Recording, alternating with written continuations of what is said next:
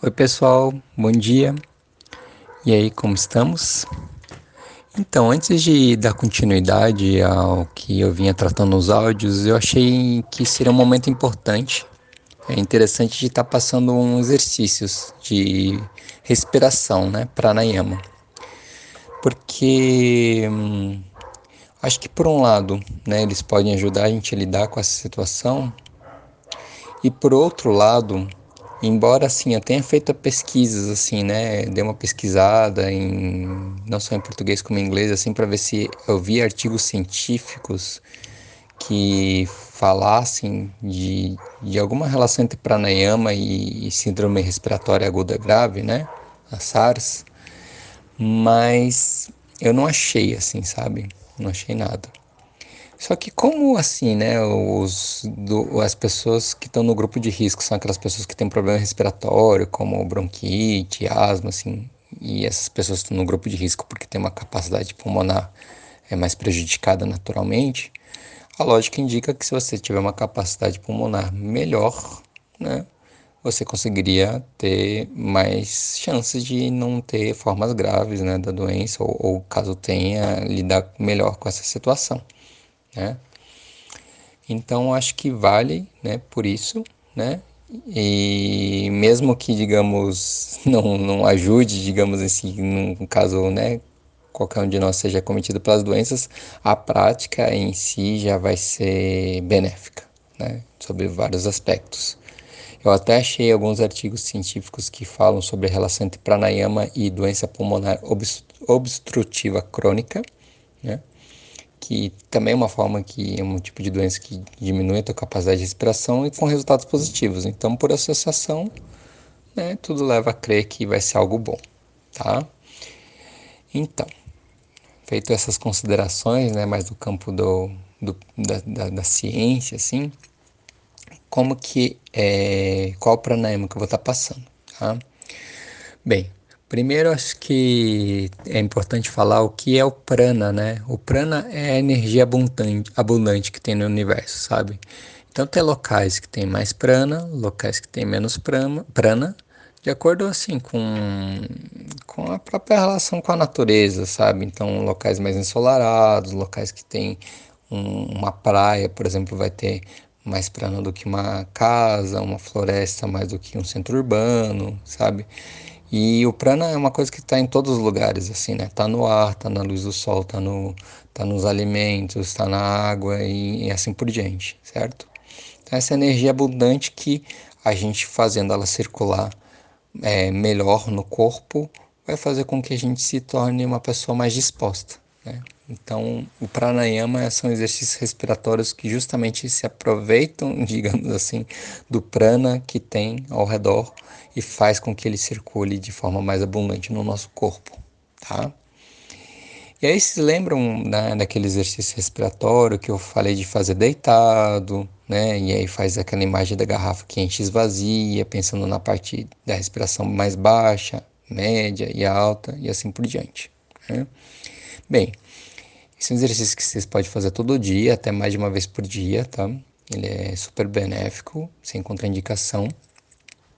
E o que você pode procurar acrescentar, né? Ver se para ti é tranquilo fazer isso, é colocar mais alguns elementos nessa respiração. Então, por exemplo, você pode fazer uma respiração que a gente chama quadrada. O que, que é isso? Você, quando for inspirar, você vai é, inspirar em quatro tempos Tá? Então vai contar até quatro, pode usar a batida do teu coração ou mesmo mentalmente, como for mais fácil para te marcar. Né? Inspire em quatro tempos, retém com os pulmões cheios e conta quatro vezes. Exala em quatro tempos e retém com os pulmões vazios em quatro tempos também.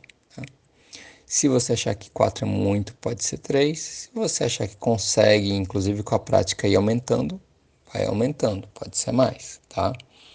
Mas o importante é não gerar taquicardia, então não é para ir até o limite, assim, para você sentir apertado, não, sabe? Você faz isso de uma forma tranquila e aos poucos você vai conseguindo desenvolver uma melhor capacidade respiratória, tá? E você não precisa necessariamente fazer respiração quadrada, como falei, né? Quatro tempos iguais para os quatro tempos da respiração, né? É, você pode, por exemplo, é, reter em quatro tempos, então você vai, quando estiver retendo com os pulmões cheios ou os pulmões vazios em quatro tempos, mas você pode inspirar e exalar em seis ou em oito, se você conseguir, tá? É possível isso. Vai experimentando, sentindo. Como falei, é importante é fazer isso de forma íntegra e sem gerar sua dor ou taquicardia, forçar demais, tá? O desenvolvimento vai acontecer com a prática, né? E aí, à medida que você vai aprimorando, pode fazer com mais, vai, vai, você vai perceber que vai conseguir fazer por mais tempo, tá? Bem, isso em relação ao pranayama anterior, né, que eu já tinha passado no, no áudio passado. O novo a pranayama que eu vou passar é o Nadishodana Pranayama, que é o pranayama das narinas alternadas. Né? Como é que ele funciona? Você, a gente tem dois canais de energia no corpo, né? o Ida e o Pingala, que são canais de energia complementares que percorrem a nossa coluna vertebral, que em seu centro tem um canal de energia principal que é o Shunshumana. Tá?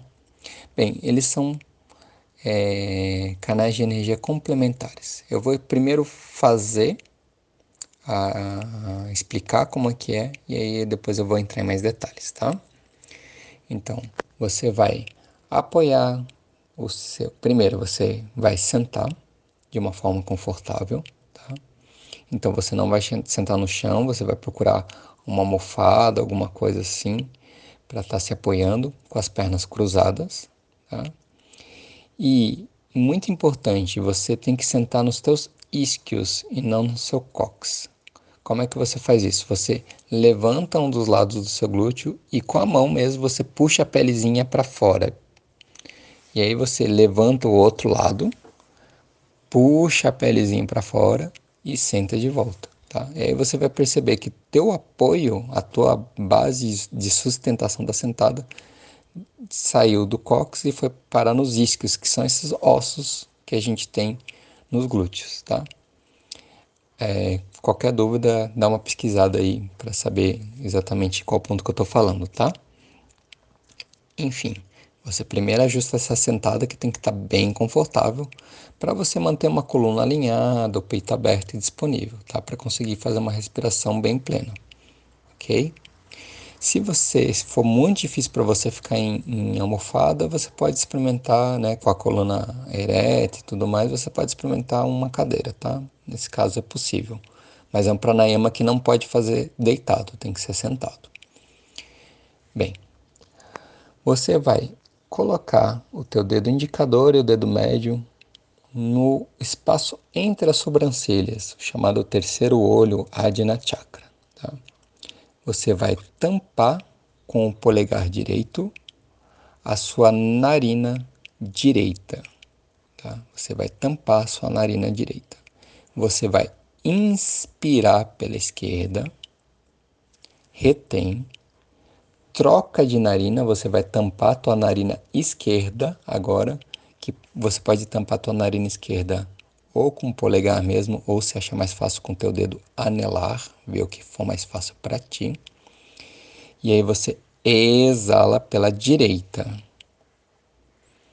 Você vai inspirar pela mesma narina que você exalou, então você vai inspirar pela direita. E aí você vai reter, trocar de narina exalar pela esquerda. Então a ideia é como se fosse fazer um triângulo, tá? Você vai inspirar pela esquerda, exalar pela direita e depois volta. Inspira pela direita, exala pela esquerda. Tá? Então, no caso, você sempre vai trocar de narina quando você tiver com os pulmões cheios.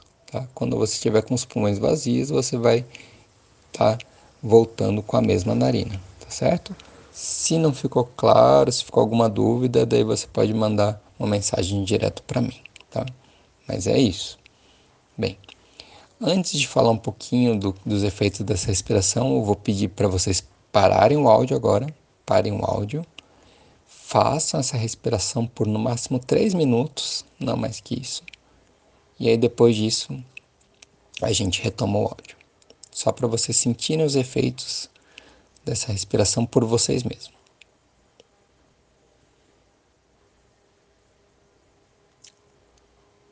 Bem, a... feita a respiração, né? Percebam quais foram as sensações. Eu vou explicar um pouquinho do, do que, que ela traz, tá? Bem, os dois canais de energia que eu falei anteriormente, o Ida e o Pingala, né? Eles são complementares, né? Como eu falei.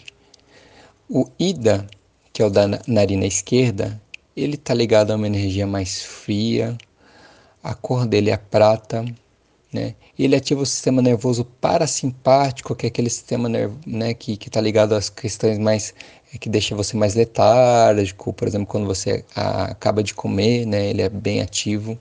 Né? O, o, ele é regido pela Lua, então a energia do canal do, da narina esquerda é energia Yin dentro do taoísmo, certo? E o outro canal, que é o Pingala, é o da narina direita, ele está ligado ao calor, né?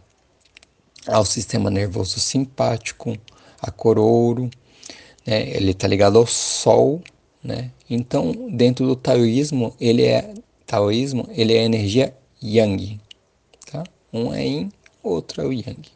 Quando você faz a prática desse pranayama, você está equilibrando esses dois campos, tá? Da sua mente. Então, você vai ficar mais equilibrado, mais sereno tá?